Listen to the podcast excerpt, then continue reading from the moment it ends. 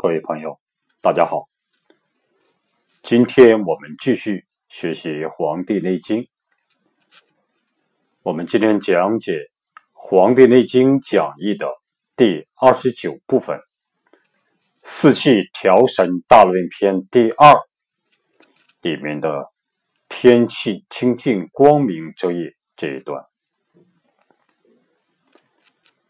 昨天我们是根据唐代的王冰对这段话的注解，我们进行的学习。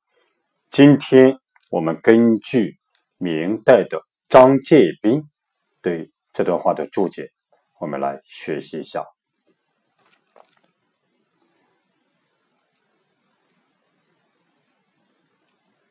天气清净光明者也。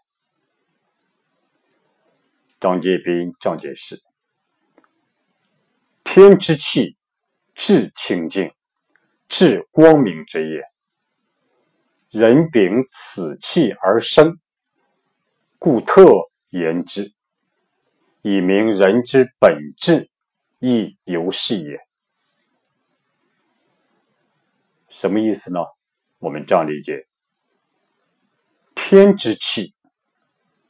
上天之气，至清净、至光明之也。它是最清净、最光明的天之气，至清净、至光明之也。就是它是最清净、最光明的。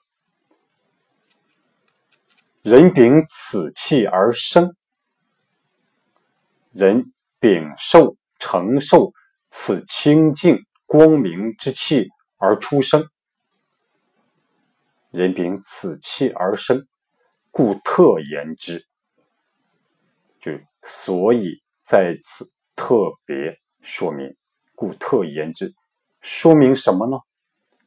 以明人之本质，亦犹是也。就是以此来说明人的本质也是这样的，至清净。至光明，就是说，人的本质也是和天的本质是一样的，是最清净、最光明的。以明人之本质，亦犹是也。这就是天气清净光明者也。天之气，至清净、至光明者也。人秉此气而生，故特言之，以明人之本质，亦有是也。《内经》下一句：“藏德不止，故不下也。”张杰斌他注解曰：“天德不漏，故曰藏德。”见运不息，故曰不止；为其藏德，故应用无穷；为其见运，故万古不下。天道无为，故无不为。天犹若此，可以修身之事而不知所藏德乎？什么意思呢？我们这样理解：天德不漏，故曰藏德；天之德行不显露，天之德行不露出来，不显露，故曰藏德。这叫隐藏其德行，故曰藏德。见运不息，强健的健。见运不息，故曰不止。就强壮旺盛的运转运行不息，故曰不止，它就被称为不止。为其藏德，故应用无情；为其藏德，故应用无穷。因为上天。隐藏其德行，所以上天的应和用无穷无尽，所以上天的应用的应和用无穷无尽，为其见运，故万古不下。因为上天强壮旺盛的运行不息，所以它千秋万代，就是万古啊，千秋万代不居于下位，它是不会居下位的。天道无为，故无不为。天道清净，所以它无为。天道清净无为。故无不为。由于天道的清净无为，所以上天就没有什么能做不到的。也就是说，上天不刻意去做什么，然而任何事情都自然天成。就是说，天道无为，故无不为。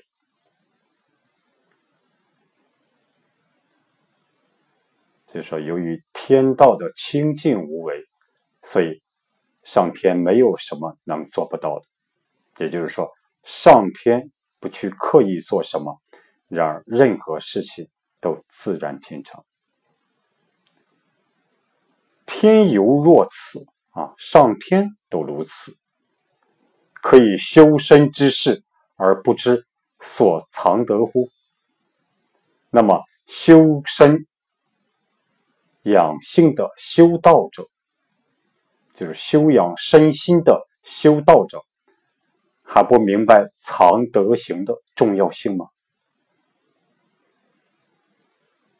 就是修养身心的修道者，还不明白隐藏德行的重要性吗？所以这就是藏德不止，故不下也。天德不漏，故曰藏德；见行不息，故曰不止。为其藏德，故应用无穷；为其见运，故万古不下。天道无为，故无不为。天犹若此，可以修身之事而不知所藏得乎？这一说，藏德不止，故不下也。下句：天明，则。日月不明，邪害孔窍。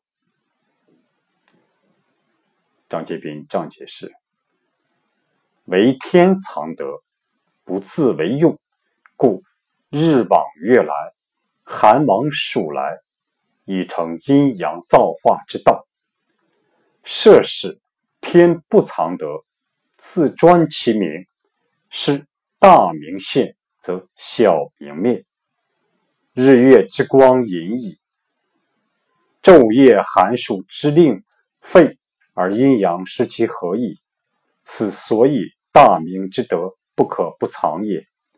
所欲之意，盖为人之本源故，发越于外而孔窍疏，则邪得乘虚而害之矣。孔孔同，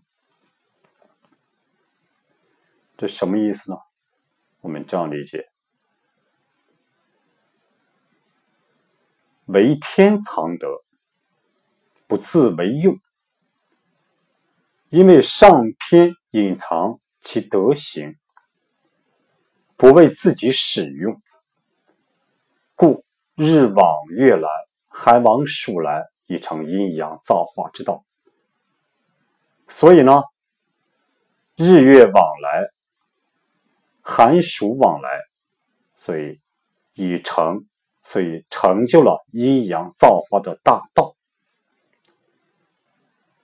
所以就是由于由于天藏德不自为用，由于上天隐藏他自己的德行，不为自己使用，所以呢，这样才会有这种日月的往来，就是日往月来，寒暑的往来。就是寒往暑来，这样呢，哎已成阴阳造化之道，所以成就了阴阳造化的大道。所以说，由于天。藏德，不自为用，所以，所以这个日往月来，寒往暑来啊，已成阴阳造化之道。设使天不藏德，自专其名。就假使上天不藏其德，自专其名，任自己的光明显露的话，是大明现，则小明灭。是什么呢？是大的光明显现，而小的光明隐没了。日月之光隐矣，日月之光隐藏起来了。昼夜寒暑之令废，昼夜寒暑的四时之时令就不存在了，而阴阳失其合矣。那么，阴阳天地就失去了它的和谐与平衡。而阴阳失其合矣。此所以大明之德不可不藏也。这就是为什么让大光明产生的德行不得不藏的原因。所以说，如果啊天不藏德，自专其名的话，就是加。假如上天不藏他的德行，任自己的光明显露，如果出现这种情况的话，那么就会大光明显现，而小光明隐没，这个日月之光明就被隐藏起来了，昼夜寒暑的四时之时令就不存在了，阴阳天地就失去了它的和谐与平衡，所以这就是为什么啊。这为什么让大光明产生了这个德行不得不藏的原因？就是说，此所以大明之德不可不藏也。如果不藏其德啊，就会出现以上这些过失。所欲之意，就是说，那比喻的是什么意思呢？盖为人之本源不顾，发越于外而苦窍疏，则邪得乘虚而害之矣。就是说，人之本源不顾，如果人的元气不牢固的话，它散发于体外，那么人体的孔窍就会粗疏，人的孔窍就变得粗。和疏，则邪得乘虚而害之矣。那么邪气就趁虚进入人体而成为危害，而成为危害。所以，跟人之本源不固，这个本源指的就是元气。古代有的学者认为，创造天地万物的是一团混沌的元气。为天地万物之本，故曰本源。就是说，他所比喻的意思是：如果说人的元气不牢固的话，那么它就会散发于人体之外，就散发于体外，而使孔窍粗疏，而使我们人体的这种孔窍啊变得粗和疏。那么呢？邪气就会趁虚进入人体而成为危害。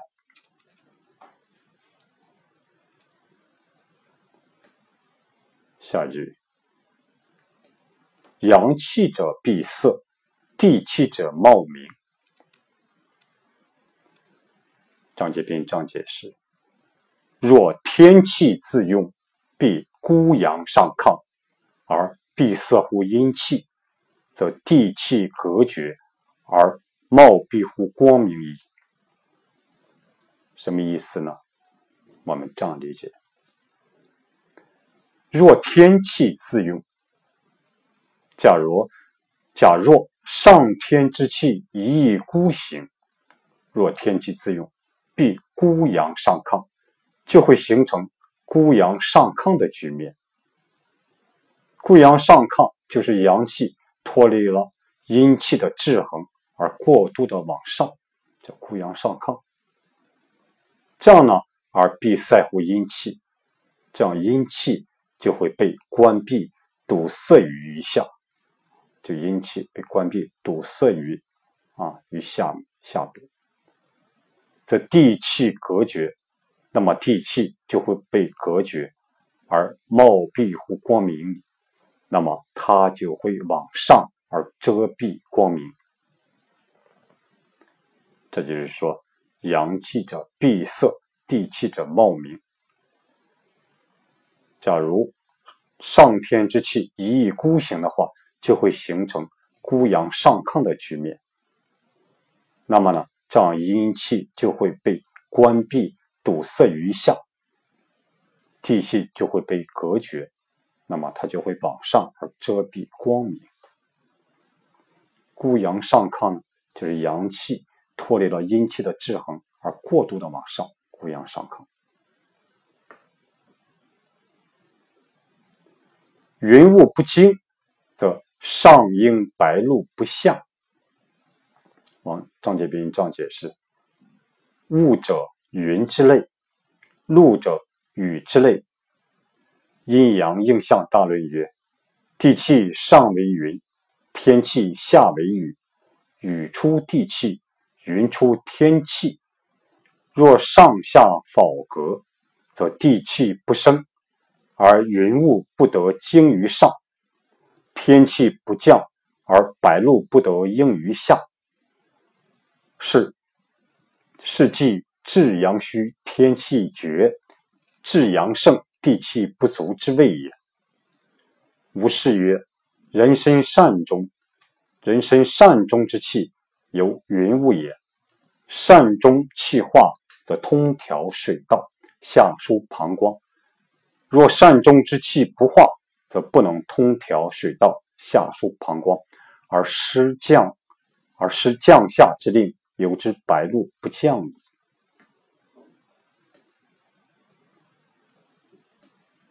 什么意思呢？我们这样理解：云雾不惊，则上应白露不下。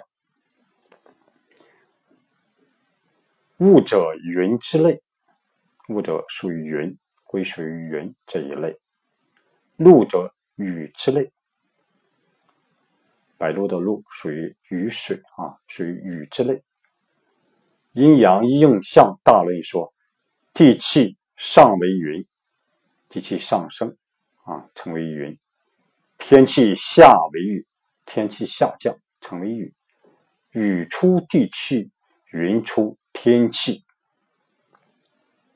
这个上段我们讲过了，雨属于阴类，所以说。它出于地气，地气属于阴；云属于阳，属于阳，所以天气也属于阳。所以说，它是雨出地气，云出阳气。若上下否隔，则地气不生。如果上下闭塞、阻隔不通的话，那么呢，地气就不会上升，而。云雾不得精于上，如果云雾啊，它不精于上，不化精位于上的话，则天气不降。那么天气不降，而白露不得应于下，那么白了白露呢，就不会下降。这个这一段我们上一节讲的比较清楚啊。是气至阴虚，天气绝，那么呢，这就被称为，如果地气至虚的话，那么天气就枯竭；至阳盛，天气旺盛的话，地气不足，这地气就不足了。这位也就是被称为至阴虚，天气绝；至阳盛，地气不足。吴氏曰。人身善终之气，由云雾也。善终，人体的一个穴位。这个善，左边一个月字，右边一个檀木的檀去掉左边那个木字旁，这叫善。善中，善，阳骚气或阳腹内的睾质也，就是善指的阳的这种骚气，或者羊肚子里面的这这种油脂。此指血内气血为吸暖后的暖燥之气。中善中的中与外相对，指血内。善中名义指任脉之气在此吸暖胀散。本穴物质为中庭穴传来的天部水湿之气，至本穴后进一步吸暖胀散而变化暖燥之，如羊肉带有腥骚气息，故名。位置呢，在。人体的前正中线，两乳头连线之中点，就是在人体的前前面的正中线与两个乳头之间的连线的中点上，就在这个位置，叫这就膻中穴。它属于它属于任脉，经属它属于任脉，是足太阴、少阴、手太阳。少阳任脉之会，气会膻中心包的募穴，被击中后，如果这个位置被击中后，被击中后，内气散漫，内气漫散，心慌意乱，神志不清啊。如果被击中后，这个位置会内气散漫，心慌意乱，神志不清。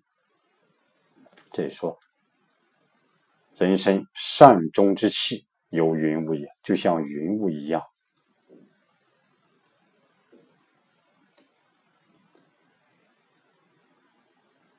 善中气化则通调水道，就善中形成的这个气化，如果形成气化之后，它能够什么呢？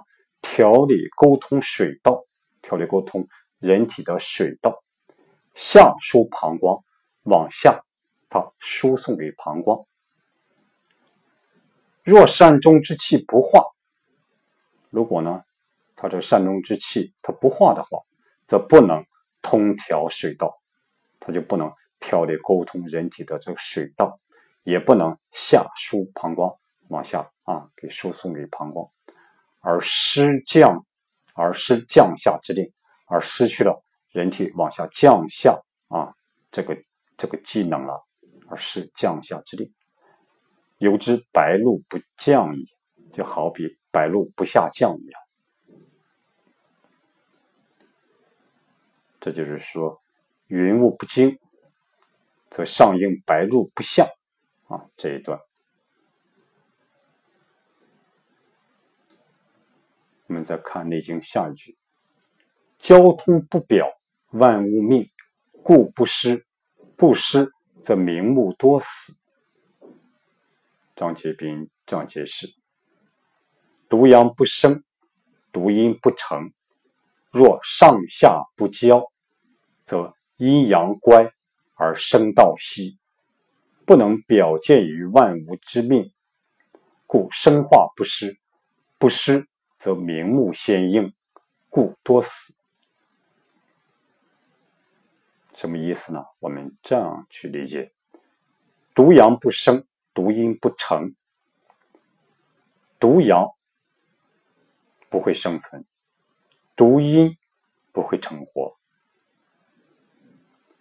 若上下不交，如果上下没有沟通，若上下不交，则阴阳乖，阴阳乖就是阴阳背离，而生道息，生道生长之道就停止了。就是如果上下不相交的话，没有交往、没有沟通的话，那么阴阳就会相背离，而生长之道就会就会停止，不能表现于万物之命，就是万物的生命就不能显示出来，不能表现于万物之命。万物的生命就不能显示出来。故生化不施，天地不给予万物以生长变化。就如果天地不给予万物以生长变化，不施则名目先应。如果天地不给予的话，那么自然界里面的名目名贵的品种啊，这些名目，他们最先感应到，故多死。所以他们死亡的比较多，这就是说，故生化不施，不施则名目先应，故多死。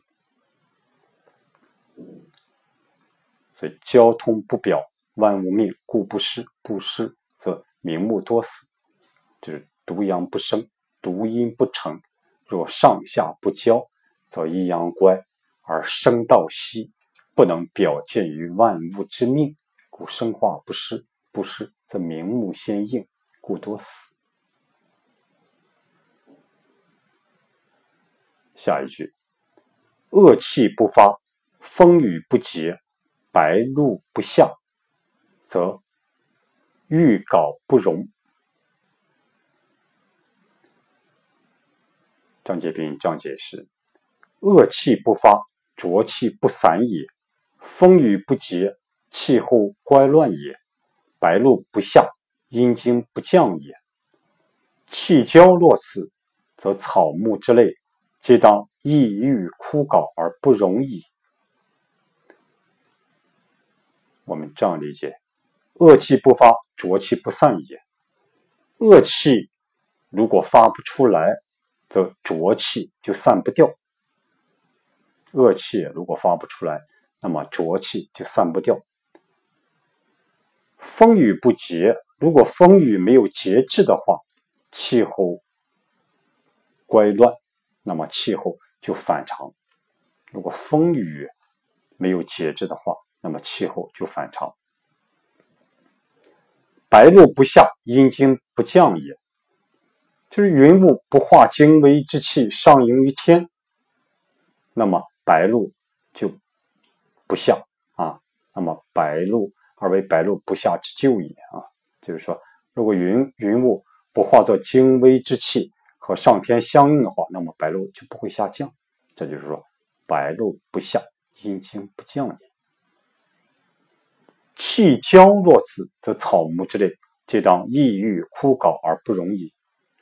如果气交如此，如果阴阳之气交互像这样的话，那么草木之类，如果像就像草木啊，这些草木之类的话，都会出现抑郁、枯槁而不茂盛的这种情况，都会出现草木类的都会出现抑郁、枯槁而不茂盛。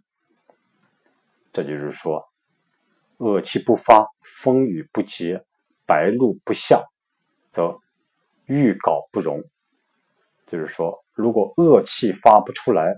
那么浊气就散不掉，风雨如果没有节制，那么气候就反常。白露如果不下，云雾如果不化精微上应于天，那么白露就不会下降。啊，如果这种阴阳之气相交，像这种相交的话，那么草木之类都会出现抑郁枯槁而不茂盛这种现象。已经下一句：贼风朔至，暴雨朔起，天地四时不相保，与道相失，则未央绝灭。张杰斌这样解释：央，中半也。阴阳既失其和，则贼风暴雨，朔为残害。天地四时不保其常，是皆与道相违，故凡丙化生气数者，皆不得其半而绝灭矣。我们这样理解：未央的央，未央绝灭这个央，张杰斌这样解释是中半啊，这中间中半。阴阳既失其和，就是说阴阳如果不和谐，则贼风、暴雨、数硕为数为残害。那么呢，贼风暴雨就经常会残害万物。如果阴阳不和谐的话，那么贼风暴雨就会经常的残害万物。天地四时不保其常，天地阴阳春夏秋冬这个四时就失掉了其正常的次序。天地四时不保其常，就阴阳春夏秋冬这个四时就失掉了其正常的次序。是皆与道相违，这些都是和天道相违背的。故凡丙化生气数者，皆不得其半而绝灭矣。就是说，凡是根据天地变化生长之气生成的万物，都没有达到寿命的一半就死亡了。这就是说。阴阳既失其和，则贼风暴雨数为残害，天地四时不保其常，是皆与道相违。凡丙化生其数者，皆不得其伴而绝灭。就是说，阴阳不和谐，那么贼风暴雨就经常的残害万物。阴阳春夏秋冬之四四时失掉了其正常的次序，这些都是和天道。相违背的。凡是根据天地变化生长之气生成的万物，都没有达到寿命的一半就死亡了。为圣人从之，故身无其病，万物不失，生气不竭。张杰斌这样解释：从，顺也。为圣人者，顺承乎天，故能存神保真以从其藏；纯意不以以从其静。知乾坤不用坎离代之之意，以从其不自明；察地天之交泰，水火之济济，以从其阴阳之升降。是圣人之体藏乎天。故身无其病，而于万物之理，既无所失，此所以生气不竭也。什么意思呢？我们这样去理解：为圣人从之，这个“从”，张杰斌张解释是顺的意思。为圣人者，只有圣人顺称乎天。就是顺承于天，顺承于天，故能存神保真，以从其藏。所以呢，他能怎么样呢？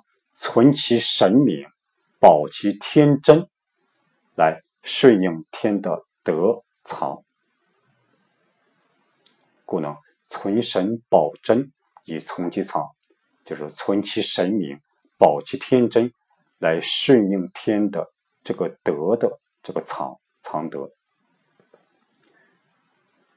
纯义不己，纯义不以，以从其静，就纯粹而不停止，以适应上天的监运。纯义不以，纯粹而不停止，就是说上天纯粹而不停止，以从其见。以顺应上天的建运，知乾坤不用坎离代之之意，就是明了不用先天的乾坤，而使用后天的水火的意义，以从其不自明，以顺应上天的不自明。就是说，乾坤坎离啊，乾坤啊，这种先天之卦。啊，乾坤，然后后天之化用坎离，这以后周易里面讲的比较详细。察地天之泰，水火之气机，以从其阴阳之升降。就说，看天地这种之交态，天地之交啊之态，水火既济，水火既济，以顺应其天地阴阳之升降啊，以顺应其天地阴阳的升降。是圣人之体藏乎天，由于是圣人的身体藏于天，就像上天一样，故身无其病，所以他身没有这种啊各种奇奇怪之病，故身无其病。而于万物之理，既无所失，就由于对万物的天理没有缺失，所以生气不竭也。所以呢，这就是生生之气不枯竭的原因。所以，是圣人之体藏无天，故身无其病，而于万物之理，既无所失，此所以生气不竭也。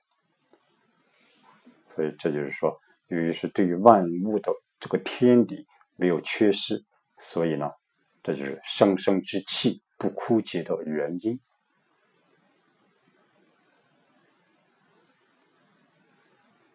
所以这就是说，我们今天根据明代的张介宾对这段的注解，我们进行了学习。好，今天就讲到这里，希望大家有所收获，谢谢。